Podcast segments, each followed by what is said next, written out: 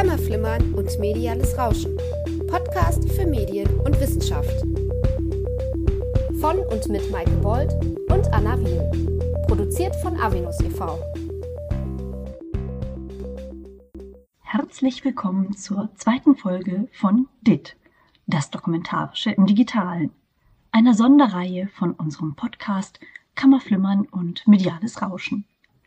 Mein Name ist Anna Wiel und ich möchte Sie einladen auf eine Erkundungsreise zu Phänomenen, die aus dem Zusammentreffen von non-fiktionalem Erzählen, dokumentarischen Praktiken und Kulturen des Digitalen heraus entstehen. Wie bereits in der ersten Folge, in der uns die Initiatorinnen der Facebook-Documentary Corona Haikus Einblicke in die Genese des Projektes und verschiedene Dimensionen von Interaktivität und Interaktion Partizipation und Co-Kreation gegeben haben, werden wir uns auch in dieser Folge fragen, wie sich dokumentarische Praktiken vor dem Hintergrund umfassender digitaler Transformation verändern und warum dokumentarische Praktiken nichts von ihrer gesellschaftlichen Relevanz verloren haben. Vielleicht im Gegenteil.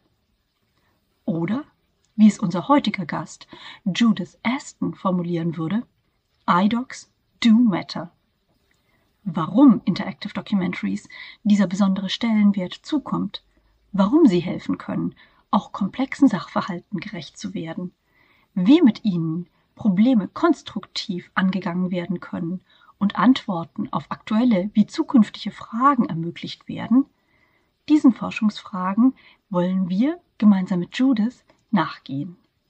Und da der Talk, den sie in diesem Zusammenhang im Rahmen der virtuellen Ringvorlesung an der Universität Bayreuth, der Virtual Lecture Series Topical Paradigm Shifts in Negotiating the Real gegeben hat, auf Englisch ist, ist spätestens jetzt der Moment, an dem ich wieder ins Englische wechseln werde. So, welcome back at DIT, Digital Documentary Practices, and a further episode of the special series of the podcast Kammerflimmern und mediales Rauschen. My name is Anna Wiehl, and as in our first episode, we will embark again to explore phenomena that emerge from the confluence of non-fictional storytelling, documentary practices, art, and digital cultures. This episode is a very special one for three reasons. First of all, it is part of the series dedicated to what one might call boundary phenomena, oscillating between various spheres of life, online and on ground, digital and analog, local and global, to name just a few categories.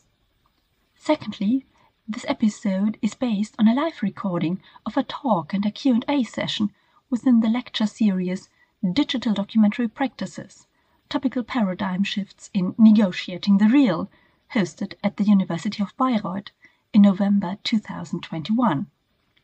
And thirdly, and please forgive me the spoiler, well, thirdly, it is the first time in this talk that the concept of metamodernism is discussed in the context of interactive digital documentary and polyphony in a wider circle.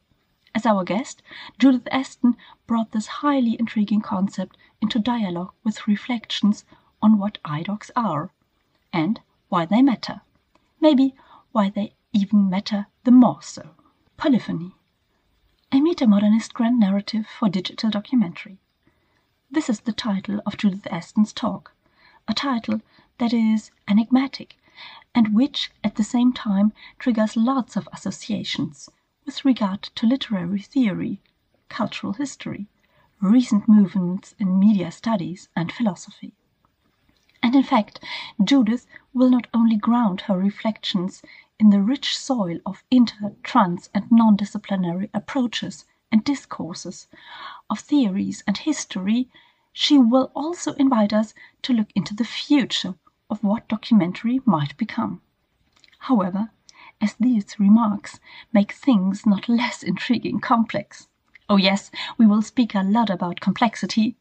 Well, as these remarks do not make things any clearer, maybe let's try to untangle this network of intermingled issues, at least as to the degree to which this is possible.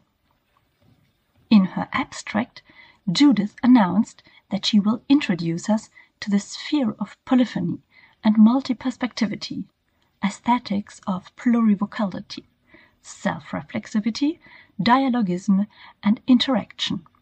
And she will speak about the fact that digital documentary, considered through the lens of metamodernism, can be a particularly helpful approach through which to engage with complexity and uncertainty.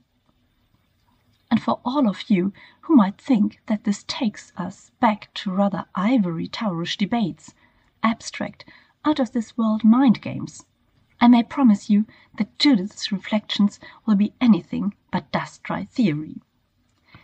Both in her fervent interventions as a keynote speaker, a co convenor of the IDOC Symposium in Bristol, and in her highly engaged and ardent contributions in journals, edited volumes, but also academic blogs, she advocates for an approach to IDOCs that is not so much focused on technological affordances or elaborate aesthetic qualities.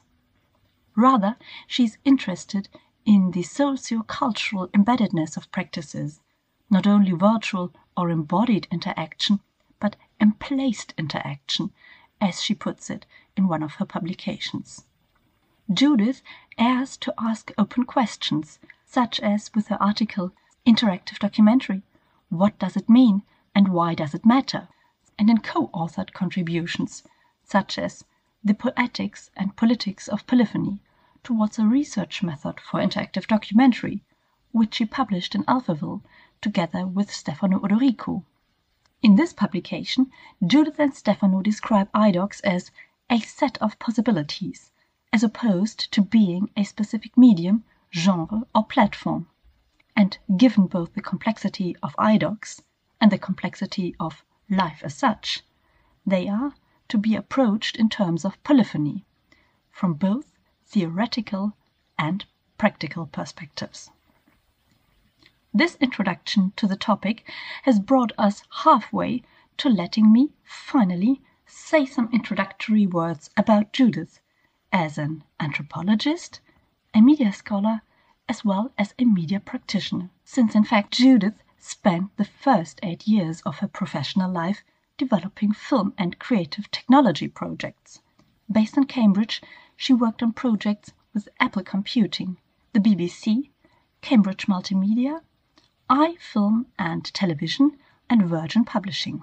With her professional move to the University of the West of England in Bristol, she continued working in the sector, engaging across academia and industry to build interdisciplinary teams for teaching and research. Her core research interest is in the application of different approaches to narratives within filmmaking, interactive and immersive media. Having grown up in the multicultural city of Leicester, she conducted ethnographic fieldwork in India and lived and worked in Indonesia and Spain. Judith has always been driven by the impetus to bring multi-perspectivity and transcultural understanding together. As a scholar, as well as a media maker, Judith is particularly engaged in the development of transformative narratives which can help us to tackle 21st century challenges such as climate crisis, social justice, and ideological polarization. Thus, she brings insight from her academic research into practice led projects. Currently, Judith is holding an associate professorship of Film and Digital Arts to the University of the West of England in Bristol. She is founding director of iDocs as a leading center in Europe for research into evolving documentary practices, senior fellow of the Higher Education Academy, fellow of the Royal Society of Arts, and most recently she has been elected chair of the UK's Royal Anthropological Film Committee. What else is interesting to know about Judith? She holds a BA and MA degree in geography from the University of Cambridge, a PhD degree in anthropology, film, and interaction design from the Royal College of Art. She has been working with George Soros, and for her numerous publications, you may best follow the links which we put in the show notes. This being said, I'm more than happy that Judith has accepted our invitation to the lecture series and this podcast. And now I will leave the stage to Judith.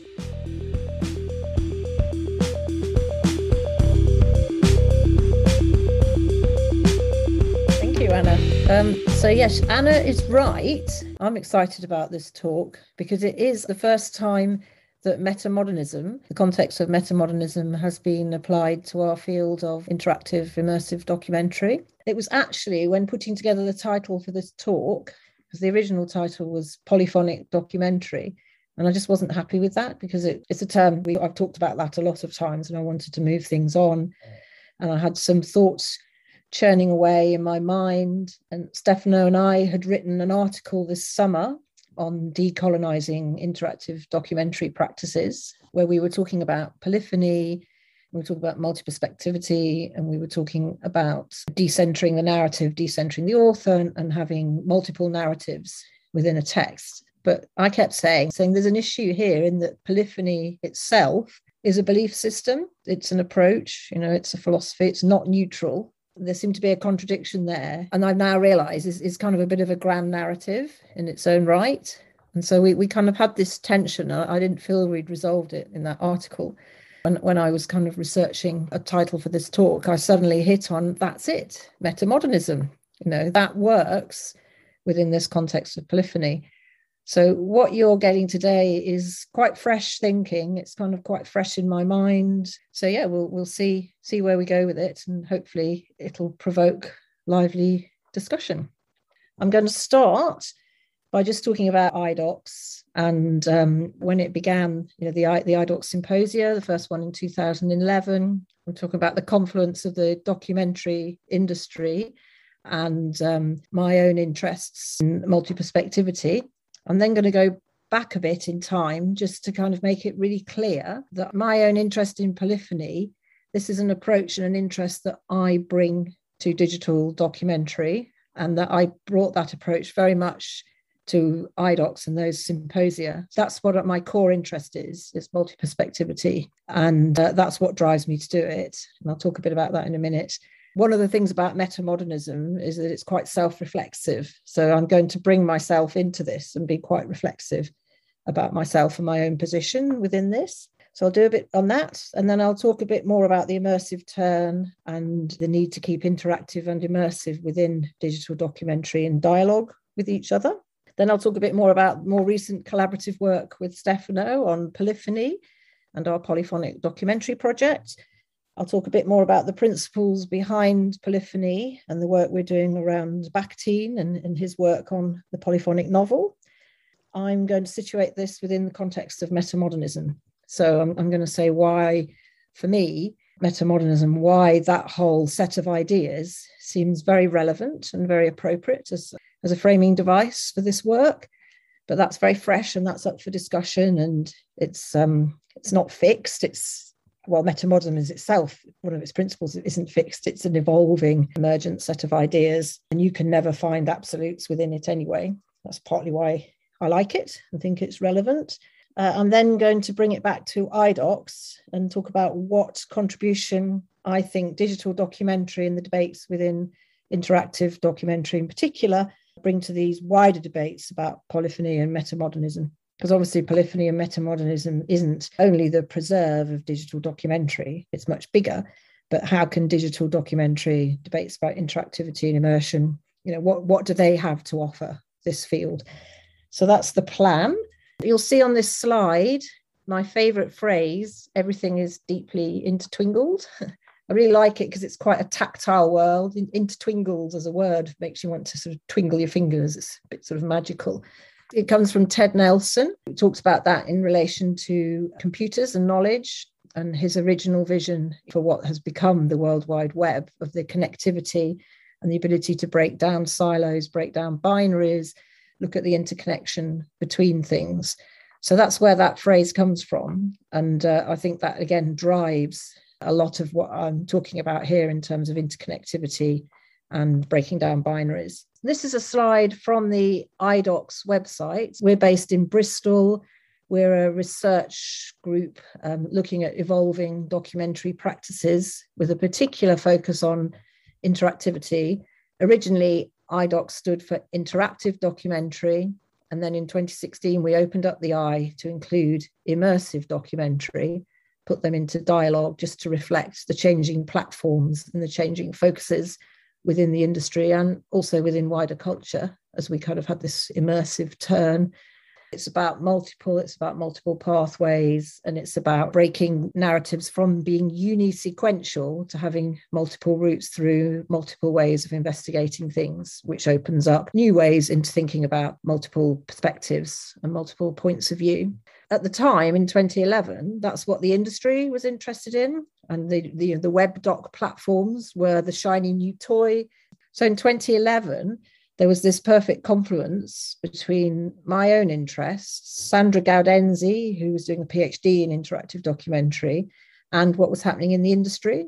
So it seemed a perfect time to set up this symposium, the IDOCS group, which has always been a dialogue between industry, academia, communities. This is being true to that original idea of multi perspectivity interactive documentary appeals because the world's complicated. There's not always one story, but many intersecting. So, you know, right from the beginning, complexity has always been a core right at the heart of IDOCS. And then Sandra talked about meta documentaries as a way to resist power structures, stay open to interpretation. That core interest sort of stems from my growing up in Leicester, which is um, in the UK. It's the um, first ethnic majority city so it's a very mixed city since the 1950s. It's very multiracial, pretty harmonious city, but you know, diversity is really important.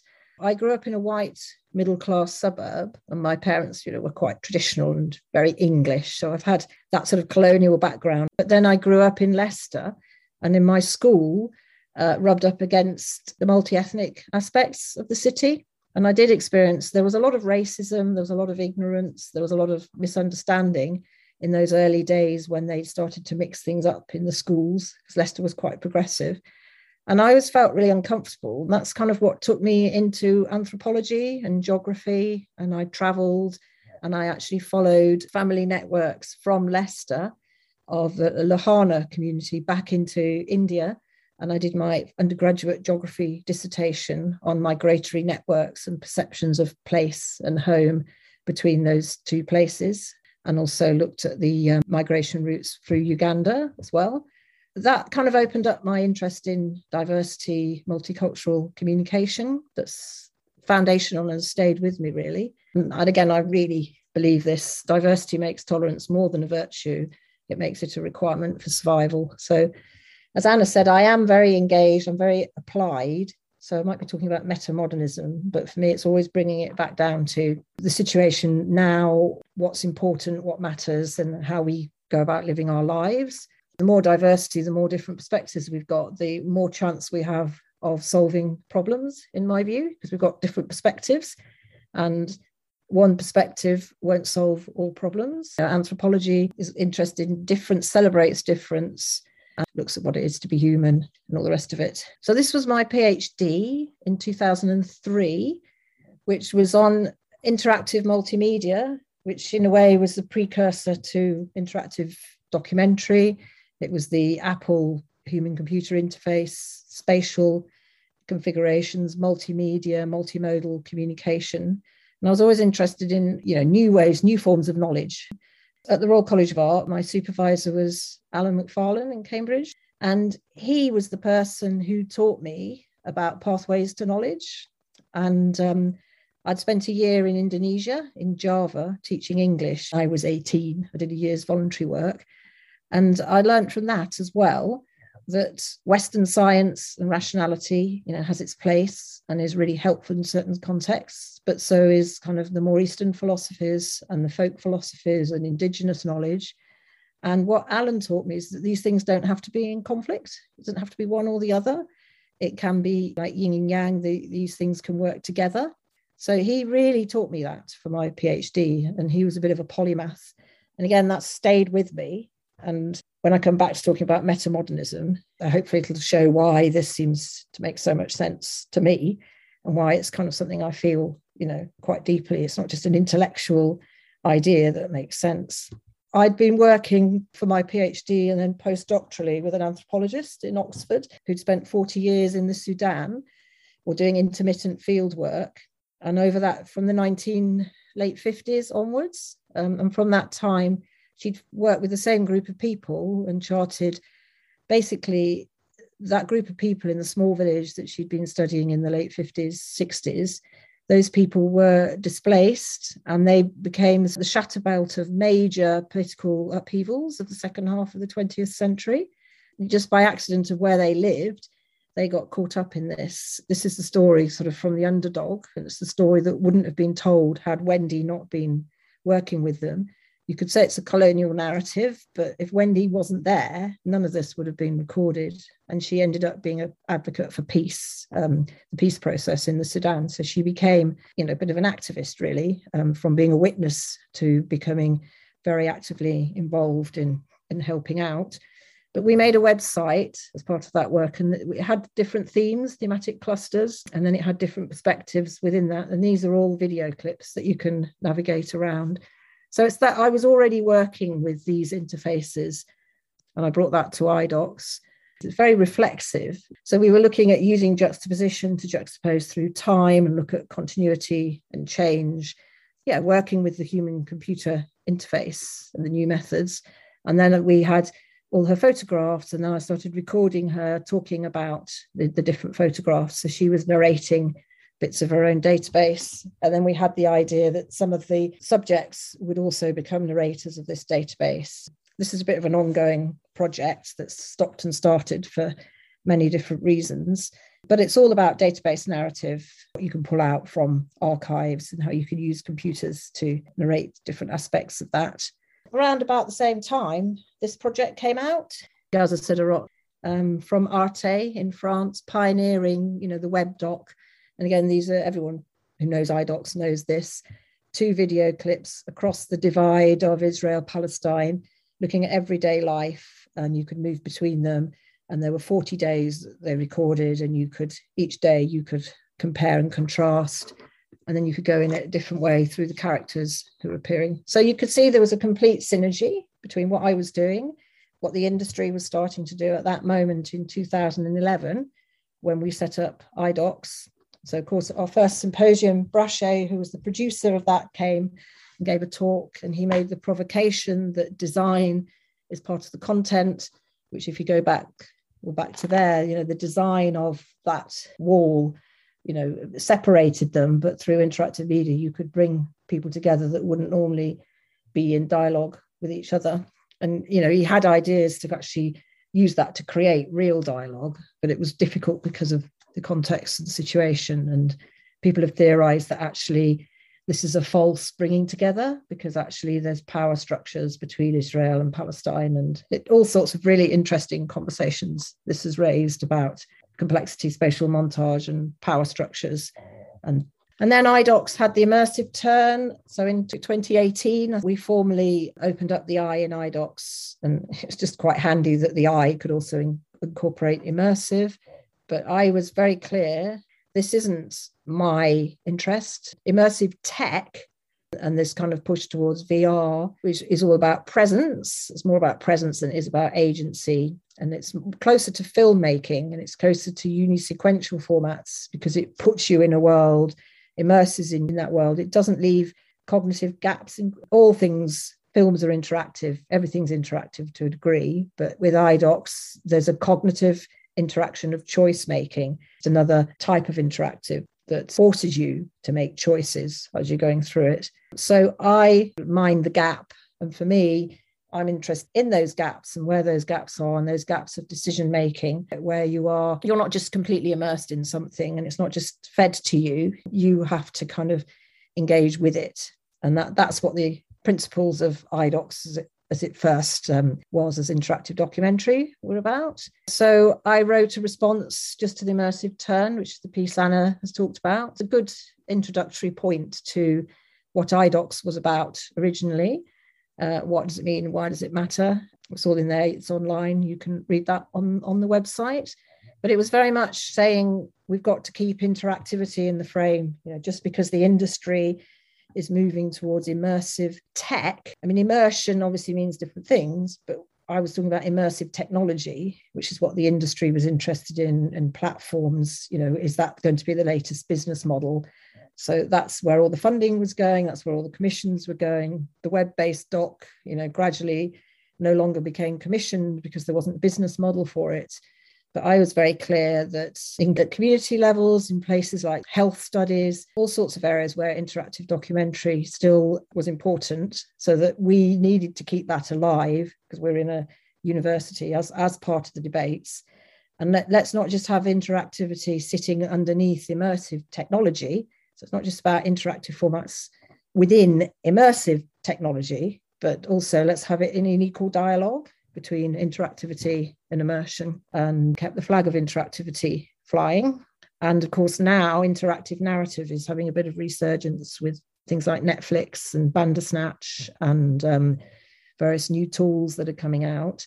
So I thought it's just a case of just holding on, moving to thinking about these more at a scholarly community level. And then at some point, the industry will probably come back round. You know, this is more than the documentary industry anyway. These documentary ideas and values have wide attraction in scholarly discourse, in scientific discourse. Complexity is more than documentary making. You know, how we engage with complexity is, is a big deal across the board. And what does interactive documentary have to say about that?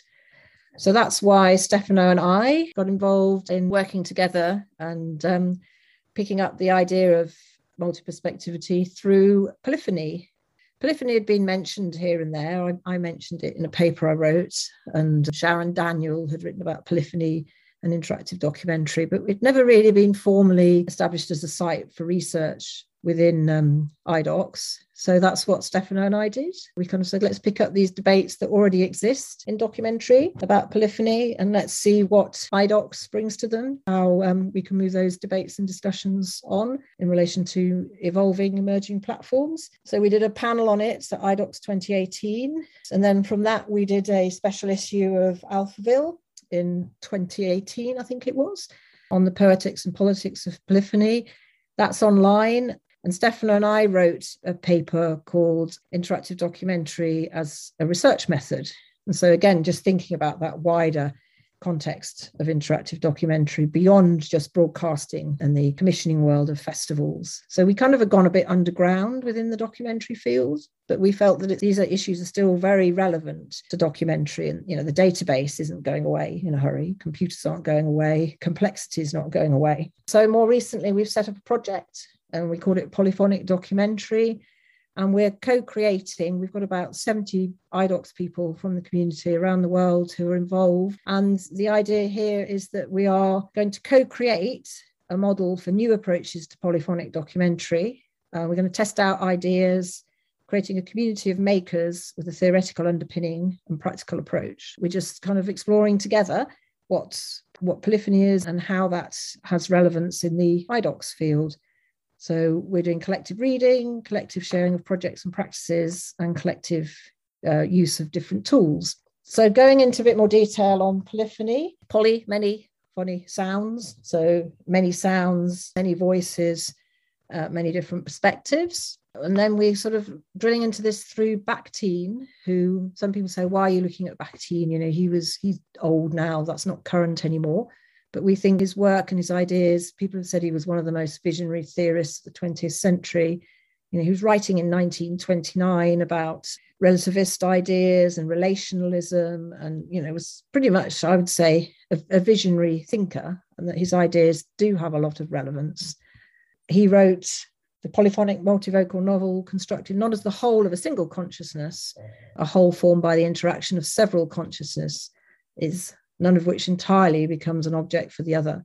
So it's this idea of you have the author, and the author's still present, but the author is giving autonomy to the other characters in the novel and that they are in dialogue with each other. So the author becomes part of a dialogue rather than all the characters being there to serve the monological voice of the author. And that's the key thing. So it leads to multiple voices and it opens up multiple perspectives Bakhtin talked about Dostoevsky. I mean, he was Russian, so he was going to pick a Russian novelist. He talked about Dostoevsky as being the kind of really good example of the polyphonic novel. And it's the novel of ideas. So through having these voices in dialogue with each other, it enables you to explore ideas. So it's not just community, you know, we've got different voices. It's actually using that to explore big themes of the day or ideas that matter. It's dialogism. It's all about dialogue rather than monologue, a single point of view. I decided this truth is not born. This was um, it's not born. It's not to be found inside the head of an individual. It's born between people collectively searching for truth in the process of their dialogic interaction. So this is kind of leading to the ideas of emergence and things are evolving and that our understanding of the world is not fixed. You know, it can evolve through our interaction and dialogue with others and not just other people, but with our, our environments and our interactions with nature, with the natural world, uh, as well as with other humans. Just seems really relevant. Uh, I just wanted at this point to be really clear that polyphony within documentary is not a new discovery that is unique to digital documentary. Terence Malick's film, The Tree of Life, has been called uh, a polyphonic film. It doesn't just depict simultaneous events and assemble multiple plots. It achieves true cinematic polyphony by depicting simultaneity without unity, multiplicity without completeness. There are polyphonic films. A film called The Secret City uh, I think it's 2012, and they had the monological voice of the Corporation of London. And then they put that into dialogue with all the voices of the people who were living in London. And they called it a dialectical film, juxtaposing different interviews, building up a dialogical voice that sets itself against the official voice of the Corporation of London, the cumulative polyphony of images and sounds, and traversing disciplinary boundaries. That sounds very similar to some of the things we've been exploring within iDocs, similar intention. That's just to clarify that polyphony is broader than iDocs. So, what role does interactive documentary have to play in all this? Brings us to Janet Murray, who's written about and spoken about dramatic agency. It's a future of storytelling talk that she gave. Anyway, she says I believe we've now reached the limit of what we can understand about the world by uni-sequential formats. So she talks about not linear, but uni-sequential, such as books, movies, and TV shows. As a culture, we're collectively creating the building blocks of a radical new form of storytelling that allows us to take multiple points of view, to repeat the same scenario, to compare alternate possibilities. We're doing this because we desperately need such interactive and immersive stories in order to make sense of the world we live in. So that's her rallying cry for why interactive media and interactive narrative is still important within the mix of more uni sequential formats. And then just looking at why that might be important, I don't need to tell you. It's quite good for looking at speculative futures and, and doing simulations and for thinking, you know, documentary, provoking a discussion about the future uh, and what futures we might want to create in response to the climate emergency that we find ourselves in, hugely relevant.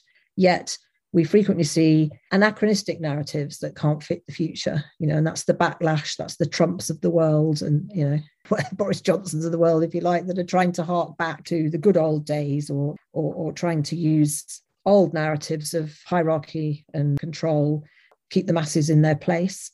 And the whole idea of interspecies collaboration, that it's multi perspectives, not just between humans, but between humans and uh, the wider environment that we live in. In the book chapter that Stefan and I wrote over the summer, we argue for the relevance of polyphony within iDocs to eco narratives, which give agency to the more than human, helping us to compose or co create collective, non anthropocentric, and sustainable approaches to the future. We see polyphony within iDocs as making a contribution towards the development of multimodal literacies which promote our ability to engage with complexity, navigate uncertainty, and celebrate diversity within and across species. And again, very grounded key skills for the 21st century. So that's polyphony. This is now leading into kind of the ideas of metamodernism. So we said contemporary scientific thought does recognize the need to embrace complexity, to consider our place alongside the more than human. We are still seeing these debates playing out in politics through tensions between democracy and authoritarianism, plurality and monoculture, sustainability and ongoing extraction. Our interest in the multiple relates to plurality and diversity, as opposed to a multitude of voices that coalesce around conformism, sameness, or unity. So, there we're talking about some co creation projects create a sense of community, but within polyphony, we want communities to talk to each other so that we get difference and we get debate. And that was leading us towards democratic values when we're talking about polyphony, we're talking about our own democratic values, and it's important to be self reflexive about that, about the fact we've been brought up with those values of democracy and freedom of speech.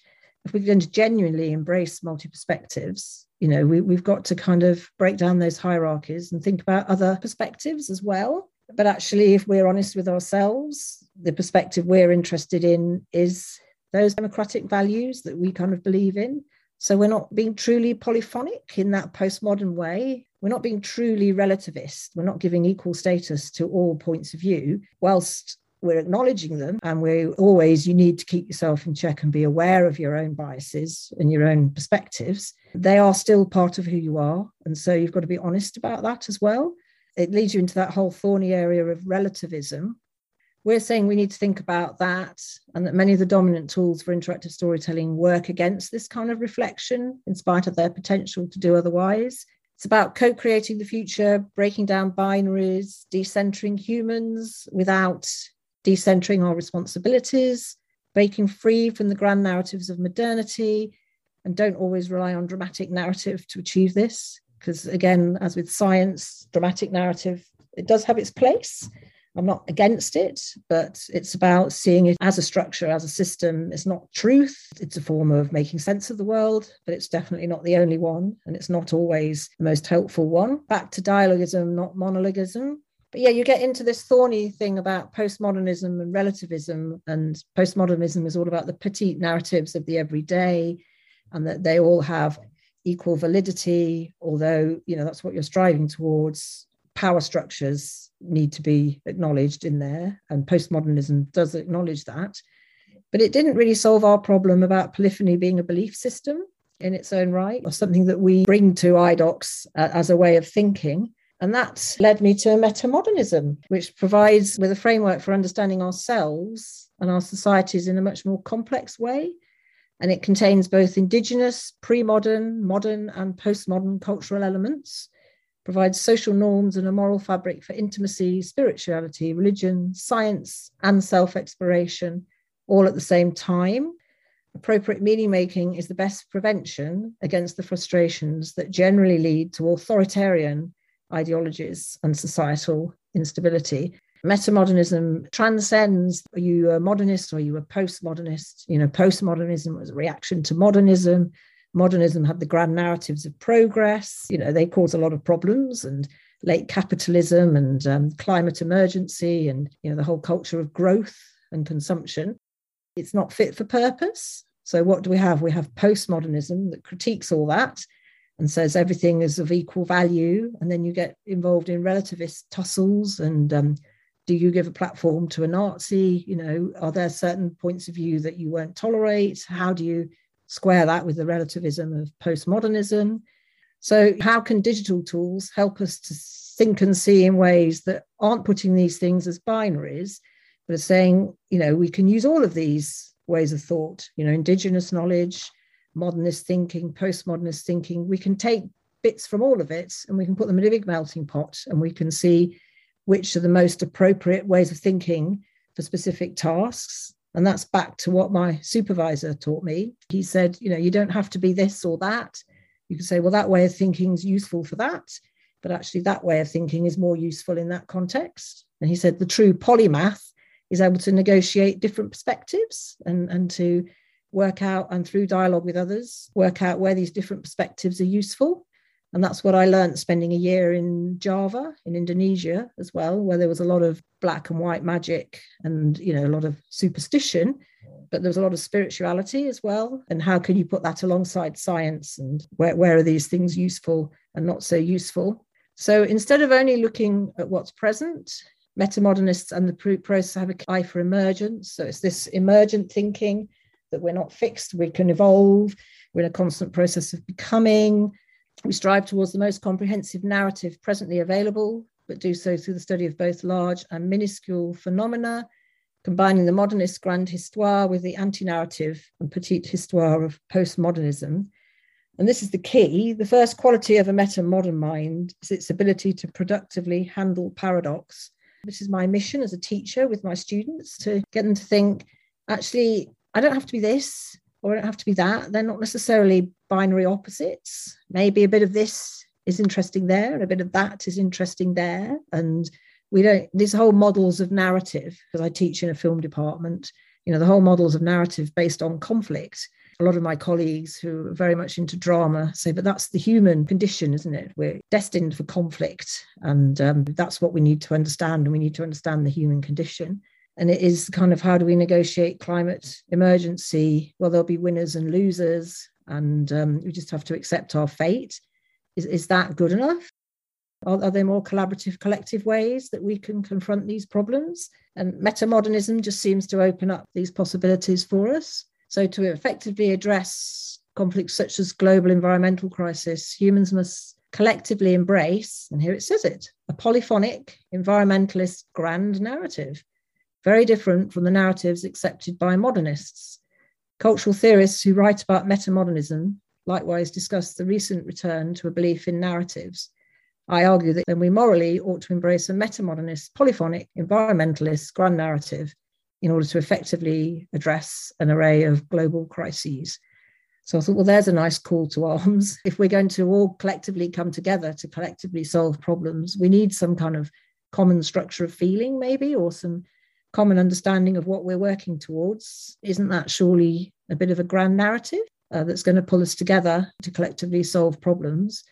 So, how can digital documentary or interactive documentary help with this? Obviously, digital documentary isn't going to isn't going to be the great savior that um, is the only way to tackle this. But how can it contribute? I mean, I just sketched these down quite late last night. These are just some jottings, really.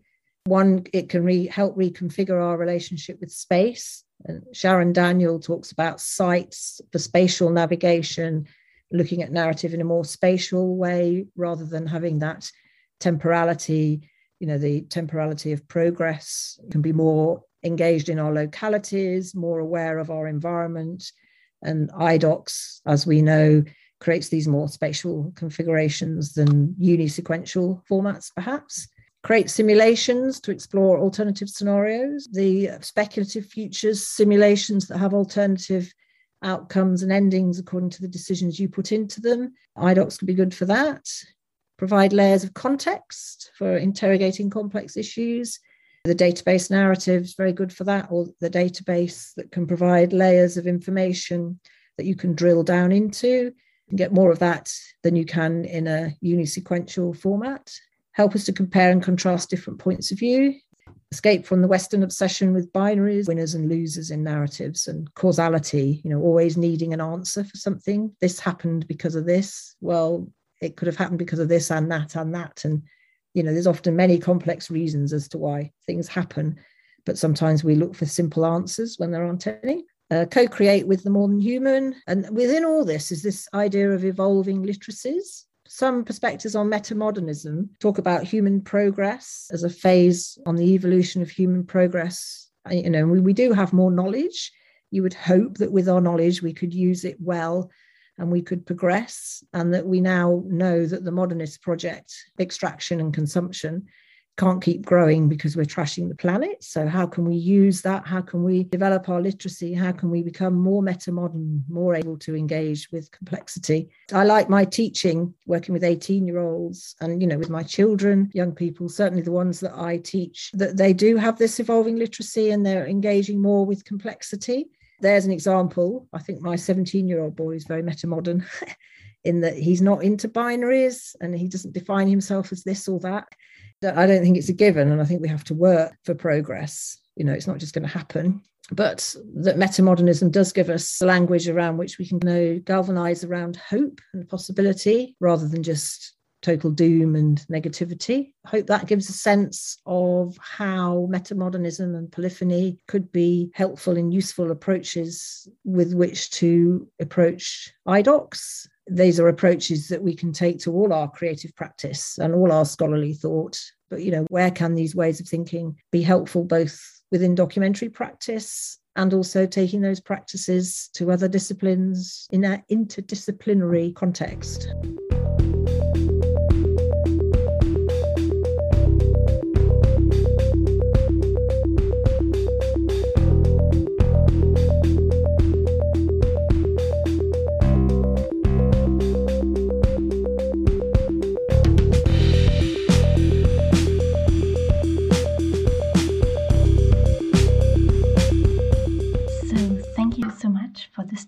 For this insight into your thoughts. And I think we will have a very lively discussion. And I see already the first hands up. Yes, please, Thomas. So maybe I start. So thank you for this inspiring talk. And you've really pointed out in a very inspiring manner how iDocs can show us a way how to cope with complexity and diversity. This is really fascinating. But on the other hand, I ask me or I ask you, what is the status? What is the role of iDocs? Do you have in mind an alternative to traditional uh, media industrial products, or mm. do you heading more for a new way of communication to special communities, minorities who want to express their needs, their, their own thoughts, or even academic communities, which maybe are looking for a new kind of expression for an alternative to express academic ideas. Mm. What is the role? What is the status? Well, I think that's where what we're doing, or the plan with the polyphonic documentary project, is to look at different tools. So I think our, our mind is to really drill into the different tools and, and to look at where they can be useful in different contexts. So in answer to your question, potentially it could be all of this. You know, it could be tools, open source. There's a guy called Nicholas Nicholas Volmer, who's part of the polyphonic documentary group in America, who does a lot of community-based stuff and you know um, one of my phd students is here bharat is working in india. And you know for him those tools have to be really accessible. You know the, the more high end sophisticated stuff you know where you need quite sophisticated literacies and high end computers they're not fit for purpose for you know many contexts around the world. Whereas if you're in a lab you know working in a physics lab or something where you know you've got equipment then you can deal with the more sophisticated or the more you know expensive tools. So in a way these can work at many different levels for many different contexts. We're trying to open up a conversation about those different tools and how they might be useful and also developing the literacy around them. And uh, again that is evolving literacies as people become do they become more literate with computer tools? And you know knowledge is power you know the whole argument about digital natives you know are societies that have access to computers are they becoming more literate? So it's, it's quite a fluid thing actually. And it's just where where does this have traction in different ways for different contexts? But we we have to make sure that those tools are still available. And just because they're not commercially of interest in certain areas doesn't mean they're not of societal interest if there's no immediate follow up, um, maybe I'd ask a question because I was rather sure that Thomas would ask this question as a follow up. You've been talking about literacies.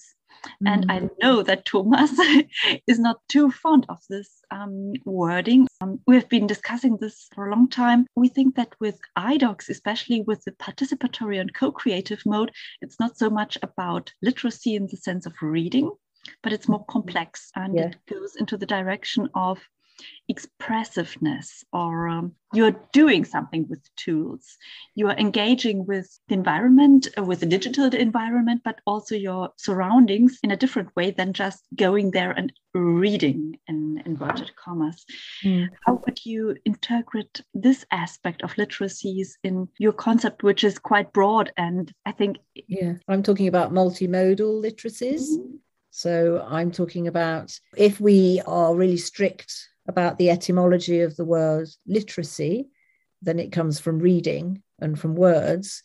But this is always a problem, isn't it, with defining terms? So the multimodal literacy that is, I mean, my whole thing on my PhD on interactive multimedia was all about the multimodal. And there is a whole field of study that talks about multimodal literacy as being much more than words, as, as being about images, sounds, text. So when I talk about literacies, I'm talking about modes of engaging using media to engage with the world and interpret the world. Mm-hmm. So I'm not just talking about very much not just talking about reading. And you know, maybe the word literacy isn't the right word in that, you know, maybe we're talking about multimodal forms of expression. Mm-hmm. But when we're talking about expression, this is the kind of the immersive turn and this kind of everything's going towards the emotional. And there was a visible evidence conference in argentina and it really struck me you know a society that had very emotional society and some of the turmoil that that society had had. And I suppose the very english part of me still values rational thought and thinking as well. And so when literacy still kind of gives the sense that we're using our brains as well as our emotions and then forms of knowledge production. Expression can sometimes be more about intuition or, you know, so how we can have a term that embraces both the cognitive and the uh, intuitive or the expressive. I'm sort of using literacy in that context. But I fully appreciate that that can cause confusion. Just like when we talk about narrative, these words, story, for me, story isn't just dramatic narrative, but when I talk about story, a lot of people assume I'm talking about dramatic narrative. So these words are problematic. Thomas? Maybe your answer, yes. Uh, because you make reference to me. No, it was a discussion here in Germany uh, from certain people around informatics and so on, which are praying data literacy. And this means just the competence of reading digital data um, and how to how to understand digital data and so on. And this reminds me a little bit the campaigns of alphabetization but maybe we can offer more to the people, especially to students, because this is addressed to students. Maybe we can uh, address to students another approach, which means more designing digital environment. Mm. So, which covers also the aspect of participation, of real participation. Mm. It's interesting. So, for me, I, if I was talking about literacy with data, in, in my head, I would be including the making and the designing. This is where you get into interdisciplinary conversations because, you know, a very full on computing, a, a, different department would have a very clear idea for them of what data literacy is. I mean, this is a foundational question of interactive multimedia is always being mindful of who you're talking to and the language that you're using the tower of babel and the miscommunications that can come you know from words. And words can mean so many different things. I mean we, we do fall into this trap all the time in this field i have to say. Interactive immersive i mean we just this field is full of really slippery difficult words but if you're actually trying to be rigorous and have scholarly exchange and do something you have to define your terms quite clearly and use that as a starting point for dialogue i suppose Anyone? Yes. St. Jasmine's got her hand up. First of all, thank you very much for the really interesting presentation. Um, what I find interesting about polyphonic aesthetics and practices is their connection to democratic processes.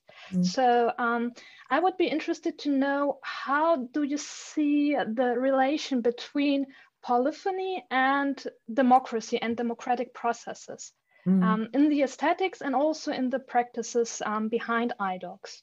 Well, this is what led led me to thinking about meta-modernism, in that democracy is a grand narrative, isn't it? You know, the belief in democracy, the, the belief in freedom of speech, the belief in dialogue is actually a it's a grand narrative, it's an approach. So I would say that yeah, the work around polyphony is absolutely embedded in in our belief in democratic processes yeah, I mean, democracy is under attack. How do we reform it? Do we have a revolution? Do we completely change it, or do we reform? You know, how how do we deal with it? You know, it would be dishonest to say that democracy doesn't matter to me, and that I don't have a grand narrative uh, around democracy. It's not fixed. Democratic processes, dialogism, and so quite a bit of what Bakhtin was criticizing was the Western Enlightenment you know, and enlightenment values of science, that science will fix everything. So democracy isn't necessarily the same as the Enlightenment, which in contemporary discourse sometimes it is, it's conflated. You know, the democratic values go hand in hand with Enlightenment values. But at the same time, I'm not rejecting Enlightenment. That metamodernism allows you to embrace Enlightenment values without that being your only worldview or your without saying enlightenment values will fix everything. And that's why I like metamodernism. You don't have to reject something in order to embrace something else.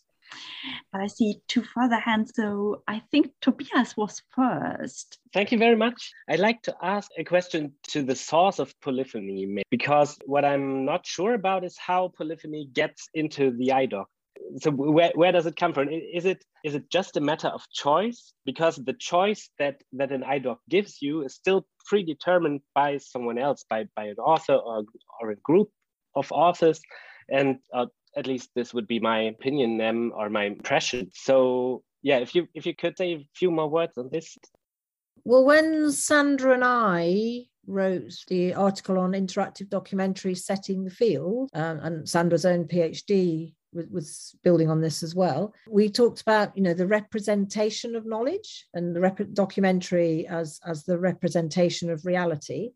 But we also there's been more recent theorizing about documentary as the construction of reality and the whole idea of constructivism. You know, some iDocs are complete closed systems where then it is about choice. You can only make choices that the author has enabled you to make but then you can also have more autopoietic systems, more living iDoc systems that you can add to and that you can have, they can create a dialogue within them because they're constantly being updated and added to. And things like 18 Days in Egypt or Question Bridge uh, is a really good example of that, where the artists set up some initial interviews with people. They were talking about the experience of being a Black man in contemporary America and they wanted to make the discourse about that more multi-perspectival and polyphonic to query the narrative and, and to trouble the narrative and make it more nuanced and to enable black people to have a dialogue about their identity. So the artists set the project up. They set it going and then they invited contributions from people so that was a living project that was constantly evolving. So that polyphony is not just about choice, it, it's also about dialogue and engagement and participation. So, you know, different iDocs can deal with that in different ways, have different potential for developing that. Definitely gives me an idea. Thanks. Thank you. So, Judith, normally I ask the question about the future of documentary and whether interactive documentary is still the hot stuff um, as we have been talking about the future of documentary so far uh, during the whole lecture, I can't ask my standard question, but let me put it a bit differently. I know that you are very fond of the idea that complex things don't need necessarily be complicated. If we try to sum up what you talked about, about the polyphony in contact with co creation, but also with complexity and uh, the idea that we don't want to become ambivalent about things, but that we maintain our responsibility. What would you say is the epiphany moment in this regard?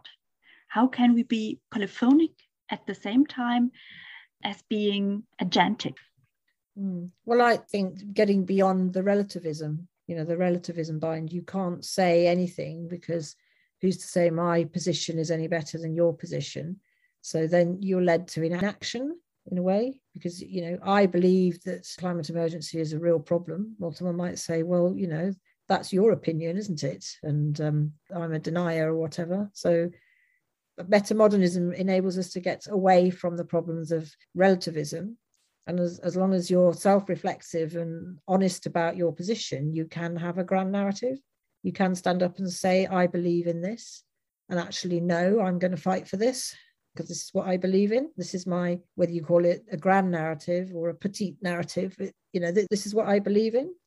And, and sometimes postmodernism in its critique of the grand narrative could lead to cynicism and inaction. That to me is the potential leap forward of metamodernism. And with authorship, you know, a lot of this stuff around well, interactive media hides the author. No, the author is important. Bakhtin and Dostoevsky's novel had an author, Interestingly, Dostoevsky wrote his political position in his diaries and letters, and the letters were quite public. So people did know what his position was. He just didn't explicitly articulate it in his novels.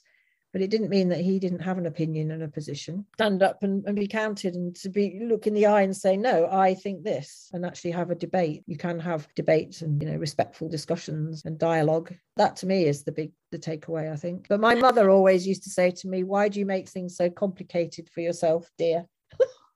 so I, I say we get through the complexity to find the simplicity, but I don't always find it. I say it. It's a, a lifelong struggle, probably. Though